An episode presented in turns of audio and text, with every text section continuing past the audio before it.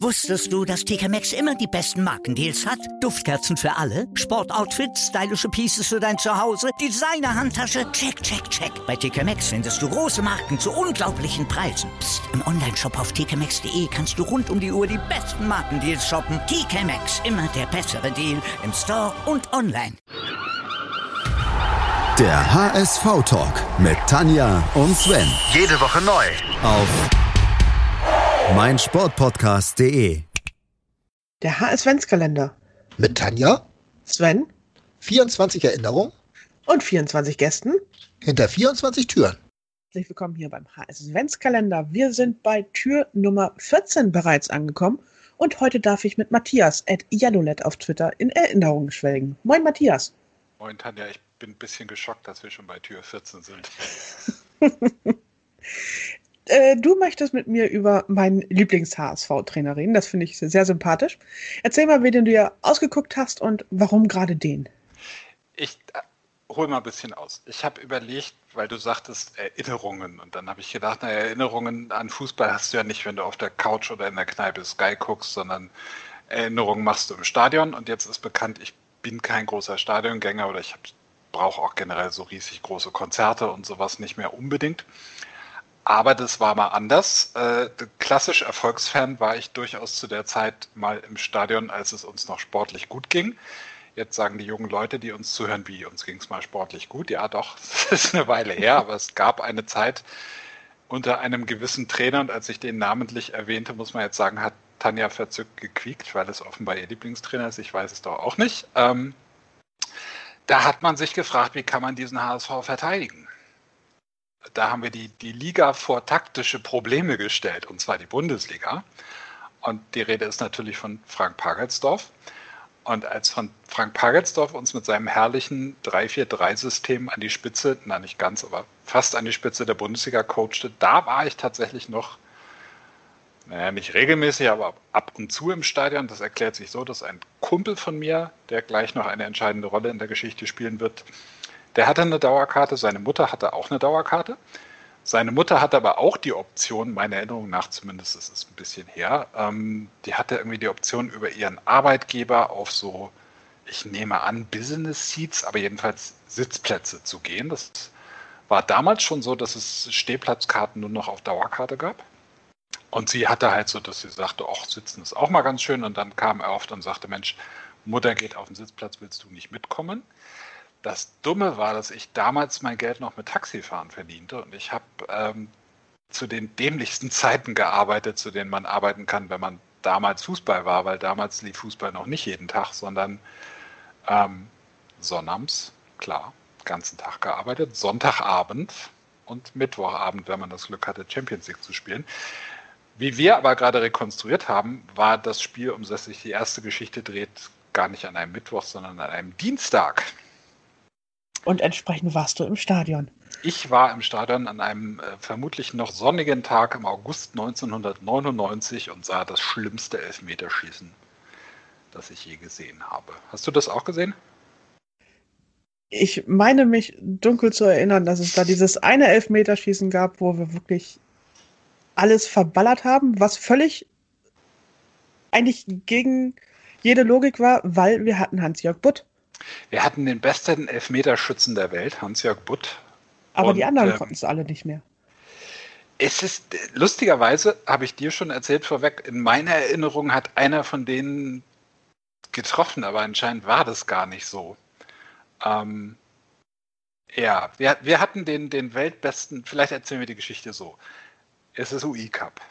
Jetzt sitzen da wieder diese armen jungen Leute vom, vom jetzt habe ich fast gesagt, vom Radio, vom Podcast-Empfänger und sagen, wovon reden diese alten Menschen? Es gab früher so eine Art äh, Loser Cup für den UEFA-Pokal. UEFA-Pokal, Vorläufer der Europa-Liga. Und dafür konnte man sich zusätzlich qualifizieren, wenn man es nicht ganz geschafft hatte. Das war der berühmte UEFA Intertoto Cup, kurz UI Cup genannt. Und es gab meiner Erinnerung nach drei Finalspiele im UI Cup. Und wenn du das Finalspiel des UI Cups eines dieser drei gewinnen konntest, warst du bekamst du einen Platz im UEFA-Pokal. So war das, meine ich. Irgendwie so in die Richtung, ja. Und da standen wir also und auf der anderen Seite stand äh, der SC Montpellier. Auch so ein französischer Verein. Ich weiß gar nicht, wo die heute abgeblieben sind. Damals waren sie offenbar in der ersten französischen Liga, aber auch nicht ganz oben und deswegen standen wir da. Und es kam offenbar zum Elfmeterschießen, weil es sowohl im Hin- als auch im Rückspiel jeweils nach 90 Minuten 1 zu 1 stand. Und nach der Verlängerung stand es immer noch 1 zu 1. Und es kam zum Elfmeterschießen. Und mein Kumpel, mit dem ich im Stadion war, guckte rüber, weil ich meine, wir standen, es ging auf das gegenüberliegende Tor. Und mein Kumpel guckte rüber und sagte, das geht schief. Und ich sagte, was redest du da? Wieso soll das schief gehen? Wir haben den. Und er sagte, du lässt immer den besten Schützen zuerst schießen. Der beste Schütze war Hans-Jörg Butt. Das Problem war, der erste Schütze war nicht Hans-Jörg Butt, sondern, was haben wir rekonstruiert? Tanja, wer hat zuerst geschossen? Äh, unser damaliger Kapitän, Martin Groth. Martin Groth verschoss. Es traf jemand für Montpellier. Als nächstes verschoss André Panadic, den ich auch nicht als guten Elfmeterschützen in Erinnerung habe, aber. Zum Innenverteidiger würde ich im Zweifel nicht unbedingt schießen lassen. Ich meine, wenn du da noch so Leute hast wie Nico Kovac oder Cardoso. Ja. Nee, Cardoso wurde ausgewechselt, aber ja. irgendwie gäbe es da bessere Optionen als ja. Andrei Panadic, obwohl ich Panadic immer sehr geschätzt habe, aber nicht als Elfmeterschützen. Ich habe den nicht als Elfmeterschützen in Erinnerung, aber vielleicht täuschen wir uns auch beide. Es traf also nochmal ein Franzose. Es trat an zum dritten Elfmeter und wer jetzt ein bisschen mitrechnen kann, weiß, das kann der letzte sein. Stimme aus dem Off. Es war der letzte. Trat an der eingewechselte Christoph Babatz. Das ist der, der meiner Erinnerung nach getroffen hat. Aber es war wohl nicht so, denn auch, auch Christoph Babatz, deswegen hat übrigens Nico Kovac nicht geschossen. Christoph Babatz wurde in der 101. Minute eingewechselt für Nico Kovac. Was hat Pagelsdorf denn da für einen Scheiß gemacht, ne? Es ist, ja, es fängt ja schon schlecht an damit, dass er zur Halbzeit Cardoso rausnimmt und Fabian Ernst bringt. Und ähm, meiner Erinnerung nach war Christoph Babatz noch Vertragsamateur damals. Über den Status ist er auch nie wirklich beim HSV hinausgekommen. Also, ist das so? So etablierter Fußballprofi war er doch eigentlich erst bei Mainz 05 dann. Wahrscheinlich ist Vertragsamateur jetzt auch das nächste Wort, wo die jungen Menschen sagen, was, wovon reden die da? Und lustigerweise saßen nach dieser ganzen Einwechselei mit Nico Hochmar, Thomas Doll und Bernd Hollerbach auch noch drei Leute auf der Bank, von denen sich rückblickend keiner erklären kann, warum die da saßen, ehrlich gesagt. Also, es war ja. eine interessante Zeit. Aha. Ja, jedenfalls ballerte also auch Christoph Babatz daneben und dann hat jemand namens. Ja, irgendwas, Französ irgendwas Französisches. Irgendwas Französisches. Ich frage mich gerade, warum vier Franzosen geschossen haben und nur drei Hamburger haben die Franzosen. Die haben wahrscheinlich angefangen. Das würde ich auch tippen. Aber warum hat der vierte Franzose dann noch geschossen? Vielleicht ist die Darstellung. Man muss jetzt dazu sagen, dass wir beim Kicker gucken und die Darstellung beim Kicker ist sehr komisch. Da sind einfach nur rote und grüne Bälle und man muss erst drüber hoffern, damit man überhaupt sieht, wer da geschossen hat. Aber es bleibt dabei, dass drei Franzosen getroffen haben und drei Hamburger nicht. Und das Elfmeterschießen endete 3 zu 0 für Montpellier. Damit war das schrecklichste Elfmeterschießen, das ich je gesehen habe, vorbei. Was bitter ist, weil wir gerade festgestellt haben, dass das die erste richtig gute Saison von deinem Lieblingstrainer war, weil da ist er anscheinend auf die Idee gekommen, lass uns doch mal 3-4-3 spielen. Äh, die Saison endete damit, dass wir uns für die Champions League qualifiziert haben. Auf Platz 3, ja. Jetzt denken alle, jetzt erzählt er bestimmt gleich noch von dem Spiel gegen Juventus Turin, aber das habe ich tatsächlich nur am Fernsehen gesehen. Ich auch. Ja, wo sie mit den, äh, mit den Sitzkissen geschmissen haben vor Freude. Ja. Es, es war eine fantastische Saison, das muss man wirklich so sagen. Das ist, das ist Und ein toller Trainer. Ja.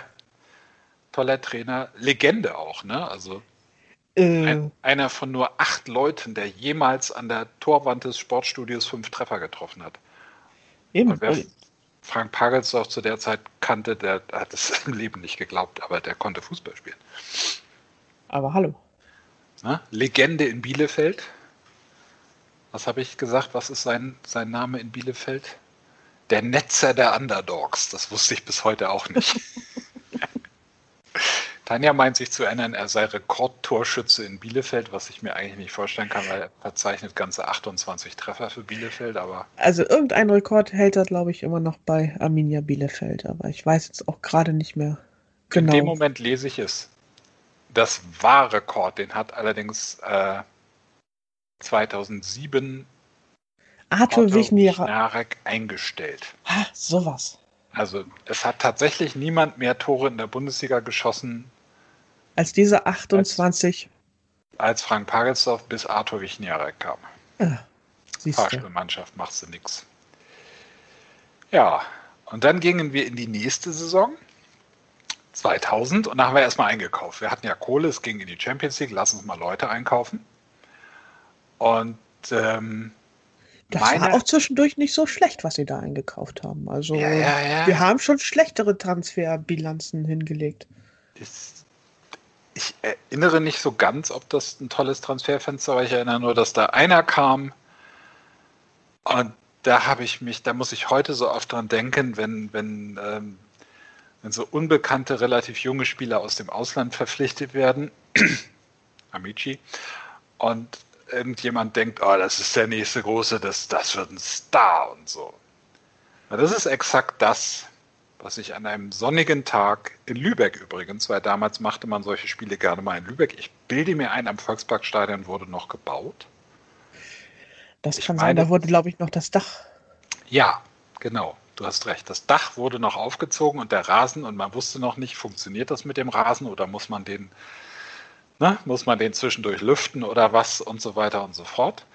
Und deswegen haben sie im Sommer diese, äh, damals gab es noch einen Ligapokal und es gab so auch UI-Cup-Spiele, wobei, nee, wir waren ja Champions League. Irgendwelche Spiele gab es, die wurden im Sommer in Lübeck auf der Lohmühle gespielt, weil man wusste, da kommen eh nicht so viele. Und da sah ich zum ersten Mal einen frisch, frisch verpflichteten, meiner Erinnerung nach eher jungen Spieler. Er war 23. Und nach diesem einem Spiel war ich der felsenfesten Überzeugung, wir hätten soeben das erste Spiel eines kommenden Weltstars im HSV-Trikot gesehen. Und das war nicht mich- Sakai. Nein. Ich erinnere mich, dass ich zu einem Kumpel sagte, der bleibt nicht lange. Den müssen wir uns angucken, solange er bei uns ist. Der wechselt irgendwann zu einem ganz großen Verein. Oha. Hast du eine Ahnung, Tanja? Ich habe es Tanja vorher nicht verraten, wer gemeint ist. Hast du eine Ahnung, an wem ich mich da so unfassbar verschätzt habe? Der 2000. Ich habe hier gerade ein Spiel aufgerufen aus der Zeit und mir fällt da gerade eine Einwechslung auf und ich glaube, du meinst einen jungen Tschechen. Kann das sein? Ich meine einen jungen Tschechen, ja. damals glaubte, wir würden einen künftigen Weltstar sehen, der den HSV irgendwann für großes Geld. Ich glaube, damals ging man noch nach Italien, wenn man großes Geld einbrachte. Und nein, es war nicht Thomas Eufalushi, der tatsächlich großes Geld brachte. Es war Marek Heinz. Die Älteren unter uns erinnern sich auch nicht an ihn. Die Älteren erinnern sich, dass Marek Heinz es in zwei Jahren beim HSV auf stattliche 52 Bundesligaspiele und satte fünf, in Worten fünf Tore brachte.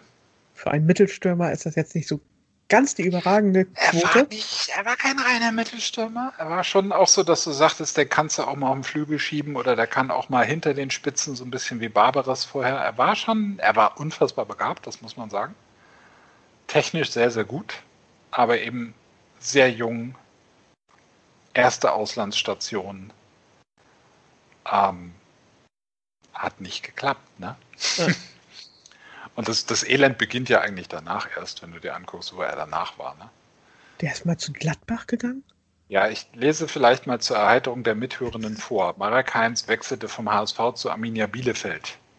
Ja, da 14 sind sie damals, damals alle hin, die bei uns 14. aussortiert wurden.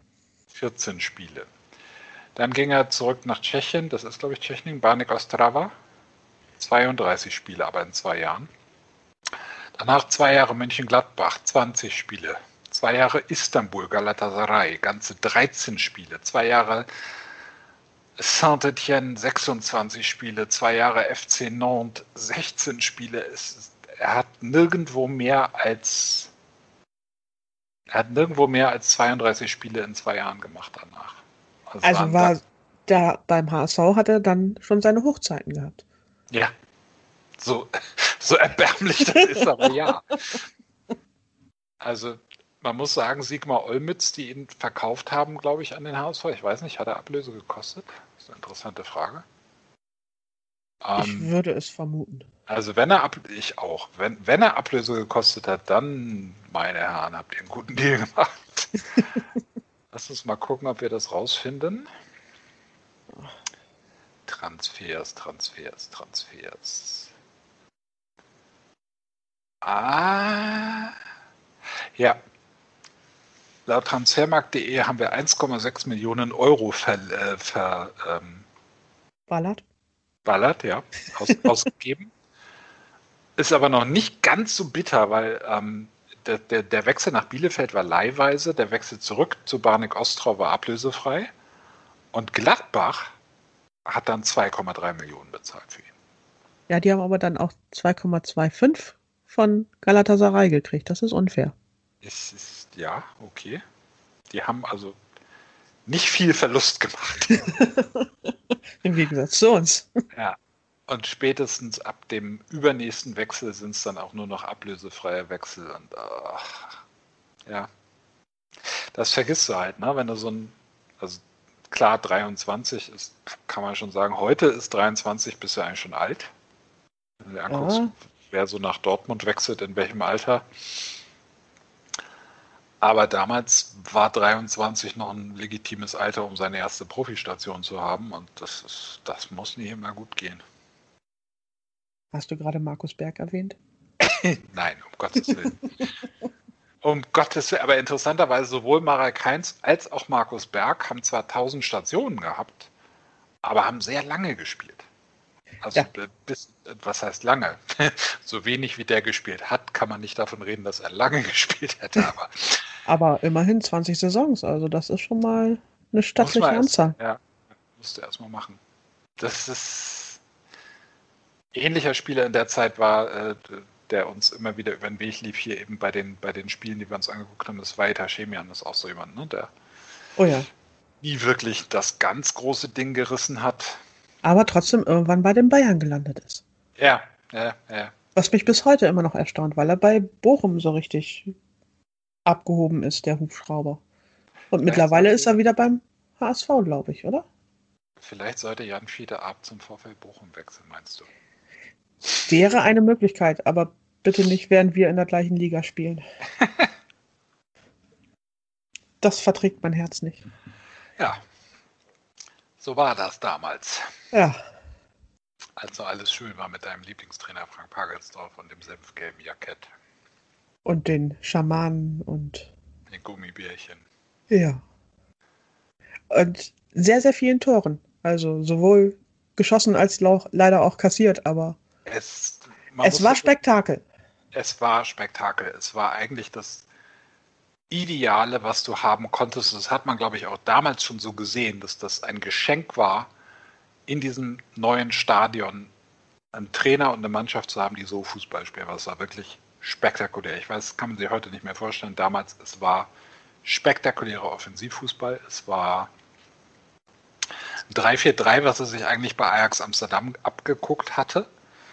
Und diese Sache mit den Außenstürmern war was völlig Neues. Da konnten ganz viele Gegner nichts mit anfangen in der Bundesliga. Das, das konnten die gar nicht richtig verteidigen.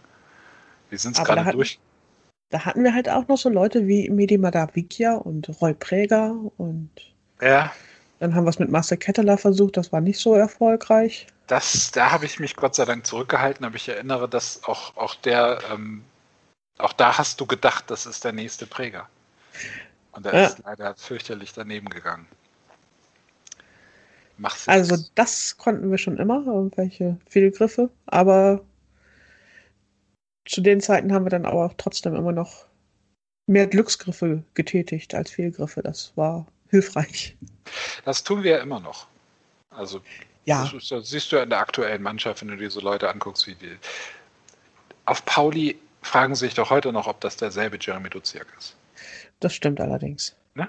Also Und- das, das geht schon immer noch, aber wenn man aus Ich glaube auch, dass die Bochumer gerne Jan Jamra wieder hätten. Das glaube ich auch, aber den kriegen sie nicht, weil die der Hacking ja recht hatte, der weiß noch gar nicht, wie gut er eigentlich ist. Eben. Aber also, wenn du irgendwie was Adventskalendermäßig Besinnliches aus diesen Erinnerungen mitnehmen willst, dann hm, vielleicht ein bisschen vorsichtiger mit dem ersten Urteil bei so Leuten. Oder auch, man sollte dem Trainer auch mal ein bisschen Zeit lassen, weil die erste Saison von Frank Pagelsdorf war nicht gut und dann ging aber ab die Luzi. Ich glaube, die zweite war auch noch nicht gut. Ich glaube, er ist, wie er, das, das ist die Frage, die man ihm mal hätte stellen müssen, wie er eigentlich dazu gekommen ist, dann irgendwann zu sagen, und jetzt Attacke. Das fände ich, ich wüsste nicht, dass er das mal beantwortet hätte. Aber immerhin hat er 172 Spiele auf der Bank beim HSV gesessen. Ich meine, das hat Der nach ihm keiner mehr geschafft. Der muss Abdrücke hinterlassen haben, so wie er damals im Futter war. Also. war Ich glaube, die Sitzmöbel wurden dann zwischendurch auch mal ausgetauscht, aber das lag nicht an Pagelsdorf. Ja. Und es war, also ich, ich kriege da, wenn ich mir diese Mannschaft, Mannschaftsaufstellung angucke, das, das ist so, da, da merkst du ja, das, das war noch eine goldene Zeit. Das sind Ja. so Namen, da war, hast du sofort wen vor Augen. Und vor allen Dingen die richtig goldene Zeit, die kam dann ja erst später. Aber so die Grundlage hat Pagelsdorf damals gelegt. Dann kamen noch Jara und Topmöller und haben da ein bisschen drauf rumgetrampelt. Ja, vor allem Jahre. Und dann kam die wunderbare Zeit mit Thomas Doll, der uns dann auch wieder in die Champions League geführt hat. Ja, Ja, so ist das. so waren die Nullerjahre beim HSV. Die waren wirklich gut. Und dann kamen die Zehnerjahre und die waren wirklich schlecht. So kannst du es einreißen, ne? Ja. War ja davor auch schon, also das ist irgendwie, bis wann war der Pokalsieg? 87? Jo. Letzte Saison von Happel, glaube ich, ne? Und dann war so, da waren so zehn schlechte Jahre, dann kam Pagelsdorf, dann kamen nochmal zehn schlechte und jetzt reden wir besser nicht weiter, weil dann kommen die richtig schlechten Jahre. Ach, es kann ja noch aufwärts gehen in den 20er Jahren. ah ja, man kann es eigentlich nur noch aufwärts gehen. Ja, Eben. 2020 zählt sowieso nicht, also Das verlorene Corona-Jahr. genau. Das wird aus sämtlichen Geschichtsbüchern einfach gestrichen. Ist ja nichts passiert. Apropos, danke Matthias für diese wunderbare Erinnerung. Mir hat sie sehr gut gefallen. Gerne. Danke, dass ich ein Türchen sein durfte. Und damit schließen wir Tür Nummer 14. Wusstest du, dass TK Maxx immer die besten Markendeals hat? Duftkerzen für alle, Sportoutfits, stylische Pieces für dein Zuhause, Designer-Handtasche, check, check, check. Bei TK Maxx findest du große Marken zu unglaublichen Preisen. Psst. im Onlineshop auf tkmaxx.de kannst du rund um die Uhr die besten Markendeals shoppen. TK Maxx, immer der bessere Deal im Store und online. Was zum Teufel, du Bastard? Du bist tot, du kleiner Hundeficker. Und dieser kleine Hundeficker, das ist unser Werner. Ein ganz normaler Berliner Kleinstkrimineller, der dann aber im Knast das Ding seines Lebens dreht. Una Fantastica Risetta Perla Pizza. Er klaut seinem Zellengenossen ein Pizzarezept. Aber nicht irgendeins. Und mit dem eröffnet Werner dann die beste Pizzeria Berlins. Doch Werners Glück ist nur von kurzer Dauer. Denn es hagelt Probleme. Werners Pizzaparadies. Erstmals großes Kino- und Podcast-Format. Mit fetter Starbesetzung.